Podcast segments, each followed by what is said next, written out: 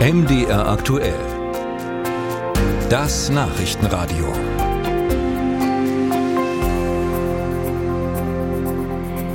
Schluss mit Schulnoten, Schluss mit Hausaufgaben. Das ist wahrscheinlich was, wo viele Schüler jetzt jubelnd Ja rufen würden. Aber nicht nur die. Die Partei Die Linke hat jetzt ein Papier vorgestellt, in dem sie genau das fordert. Außerdem ein Ende von Gymnasium, Realschule und Hauptschule. Stattdessen gemeinsames Lernen von der ersten bis zur zehnten Klasse. Über diese spannenden Pläne möchte ich jetzt sprechen mit dem linken Politiker Helmut Holter. Er ist Bildungsminister in Thüringen. Schönen guten Morgen, Herr Holter. Einen wunderschönen guten Morgen, Frau Fiedler. Die Linke wünscht sich auch, dass Bildung als Gemeinschaftsaufgabe im Grundgesetz verankert wird. Das heißt, der Bund wäre dann zuständig. Aber noch ist Bildung Ländersache. Das heißt, Sie könnten theoretisch in Thüringen direkt damit anfangen. Hausaufgaben, Schulnoten abschaffen. Wann geht's los? Naja, meine Partei hat wichtige Themen auf die Agenda gesetzt, die diskutiert werden müssen. Ähm, es geht mir darum, dass äh, zwei Dinge mit diesen äh, Forderungen angesprochen werden. Aktuelle Herausforderungen müssen angepackt werden und die moderne Schule der Zukunft muss gestaltet werden. Und wenn es um Hausaufgaben und Noten geht, dann geht es darum, welchen Leistungsgedanken haben wir in der Gesellschaft. Und ich bin der Überzeugung, und das machen wir in Thüringen, dass jedes Kind in seinem Tempo individuell lernt und dann der Lernfortschritt bewertet werden muss. Aber äh, aktuell geht es um Hausaufgaben und Noten, denn wir brauchen die Vergleichbarkeit, äh, nicht nur zwischen den Schülerinnen und Schülern, sondern auch zwischen den Ländern. Und wenn es dann um das enge gemeinsame Lernen geht und ähm, ja, weniger Hausaufgaben oder gar keine Hausaufgaben mehr auf der Tagesordnung stehen, dann brauchen wir deutschlandweit die Ganztagsschule. Mhm. Sie haben die, Leist die Leistungsgesellschaft angesprochen. Schule ist ja erstmal so ein abgeschlossener Raum. Also da könnte dieser Gedanke ja durchaus funktionieren, keine Noten. Aber wenn die Schule, Schüler dann in die Gesellschaft entlassen werden, die verändert sich ja nicht, die bleibt eine Leistungsgesellschaft, wie sollen die denn dann zurechtkommen?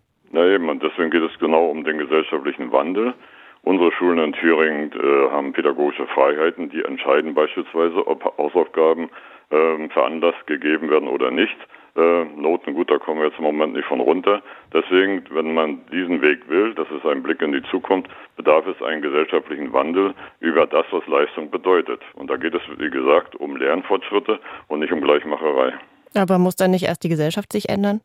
Ja, genau. Es geht um eine grundlegende gesellschaftliche Veränderung. Wir müssen unsere Einstellung zu diesem Leistungsbegriff ändern. Und da ist jeder Einzelne, auch jedes einzelne Kind individuell zu betrachten und damit auch sein, seine Entwicklung in den Blick zu nehmen. Und das ist genau das, was die Linke mit dem Papier zum Ausdruck bringt. Das heißt, geht erstmal bei den Schülern dann doch in der Schule los. Wenn jetzt das Üben und Wiederholen in der Schulzeit passieren muss, also nicht mehr zu Hause, dann braucht es dafür ja auch Kapazitäten. Ist das Ihrer Meinung nach im Moment mit dem derzeitigen Lehrermangel denn stemmbar? Ja, das ist ja genau die Herausforderung, dass wir jetzt den, den Lehrermangel haben, dass wir mehr multiprofessionelle Teams brauchen an den Schulen, weil Lehrerinnen und Lehrer sind seit mindestens seit drei Jahren, wenn nicht noch länger, dauerhaft überfordert und überbelastet. Deswegen haben wir in Thüringen beispielsweise pädagogische Assistenzen eingestellt. Wir haben in zwei Landkreisen Verwaltungsassistenzen. Äh, es geht also darum, ähm, mehr, äh, in, mehr äh, Kolleginnen und Kollegen in die Schulen zu bringen, damit dann Lehrerinnen und Lehrer entlastet werden und sich diesen Aufgaben widmen können. Das ist wiederum eine gesellschaftliche Herausforderung. Deswegen bin ich ja auch für diese Gemeinschaftsaufgabe im Grundgesetz bei Beibehaltung des Föderalismus. Das kann funktionieren und da muss sich die Bundesrepublik insgesamt bewegen. Das klingt, ist das in Ihren Ohren realistisch?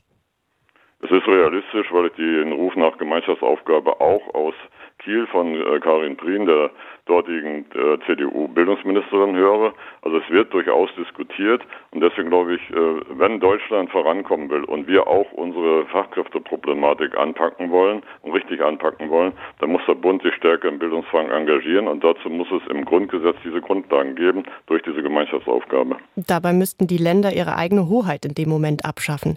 Ein anderes Nein, das müssen sie nicht, Entschuldigung, weil wir haben andere Gemeinschaftsaufgaben wie beim Hochwasserschutz oder bei der regionalen Wirtschaftsförderung, die Ausgestaltung kann in den Ländern erfolgen. Ich bin aber dafür, wenn der Bund Geld gibt, dann soll er auch in den Bildungsfonds mitreden. Was ganz oft auch von Lehrern gesagt wird, dass Kinder sich eigentlich gerne vergleichen und Orientierung im Unterricht auch wollen. Sehen Sie das anders? Kinder vergleichen sich und das muss auch so sein.